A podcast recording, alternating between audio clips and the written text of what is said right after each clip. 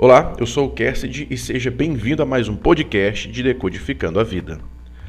Quem serve de fiador certamente sofrerá, mas quem se nega a fazê-lo está seguro.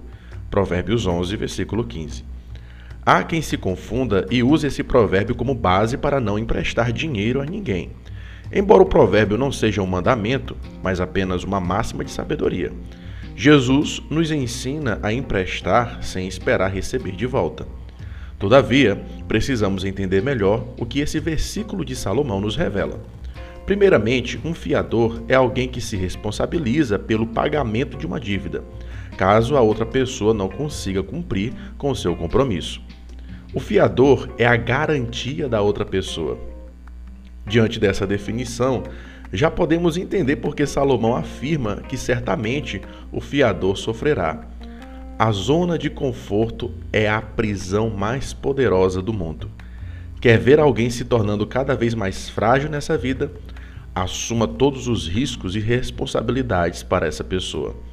O sedentarismo tem matado mais do que a fome. 97% das mortes do mundo acontecem na cama. A cama é muito mais perigosa do que o avião.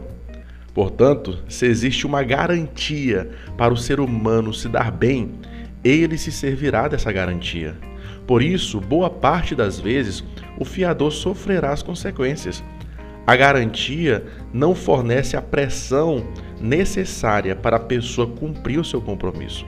Por isso, ele vai aproveitar de todas as formas essa garantia.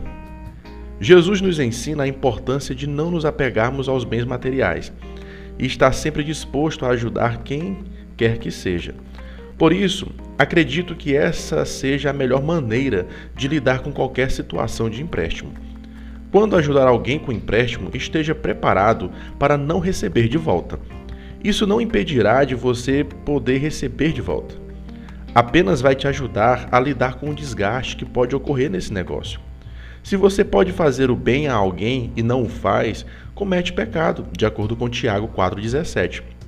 Todavia, você deve analisar sua situação e saber o propósito do empréstimo dessa pessoa. Penso que, por ser empréstimo, a pessoa precisa dar satisfação. Já uma doação não é tão necessária. Uma estratégia que você pode usar no caso de alguém pedir um empréstimo de um valor alto seria dizer para a pessoa que você não empresta dinheiro, mas dar. Assim você pode oferecer qualquer valor que quiser para a pessoa. Mais uma vez, você tem que analisar a situação. Jamais entre em algum negócio que você não possa garantir em assumir a responsabilidade total por isso. Creio, todavia, que é um desperdício viver essa vida sem ajudar outras pessoas de alguma forma. Fazer o bem aos outros sempre nos custará alguma coisa. Toda ajuda é uma semente. Aprenda a ver a caridade como o melhor investimento. O código aqui é o seguinte: não empreste, doe. Essa é a forma de se proteger dos desgastes que um negócio dessa natureza promove. Quando você entrega sem esperar receber, viverá com o coração em paz. Conseguirá dormir tranquilo sem pensar na pessoa. Aprenda a não se apegar com o dinheiro ou os tesouros dessa vida. Elas são fáceis de serem tomadas.